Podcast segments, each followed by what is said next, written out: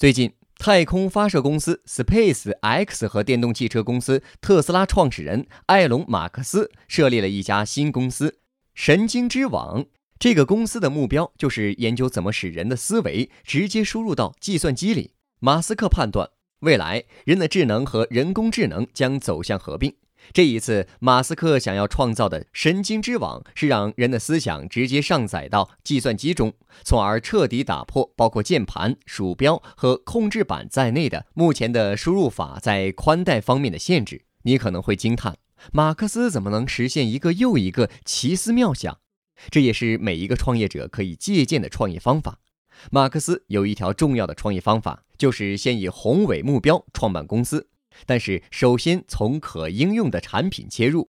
探索怎样与商业结合。比如，Space X 和特斯拉都是先从可应用的近期产品入手，为宏伟设计奠定一条可持续发展的道路。例如，Space X 的宏伟目标是让一般人登上火星，但是先从回收火箭的业务出发；而特斯拉的宏伟目标是批量生产、价位合理、远距离行驶的无人驾驶电动汽车。也是先从制造较高端的电动汽车出发。神经之网这个创业想法也是一样的。马斯克的长期愿景是人脑增强和人机结合，而公司的第一个任务是首先在传统科学方面找到切入点，在人脑中植入电极来治疗疾病。第一步是在人脑中植入电极，第二步是采集并放大脑部神经信号，因为脑电波是很微弱的。第三步是脑信号的输出和解码，这种技术对治疗癫痫、帕金森等脑功能障碍疾病很有价值。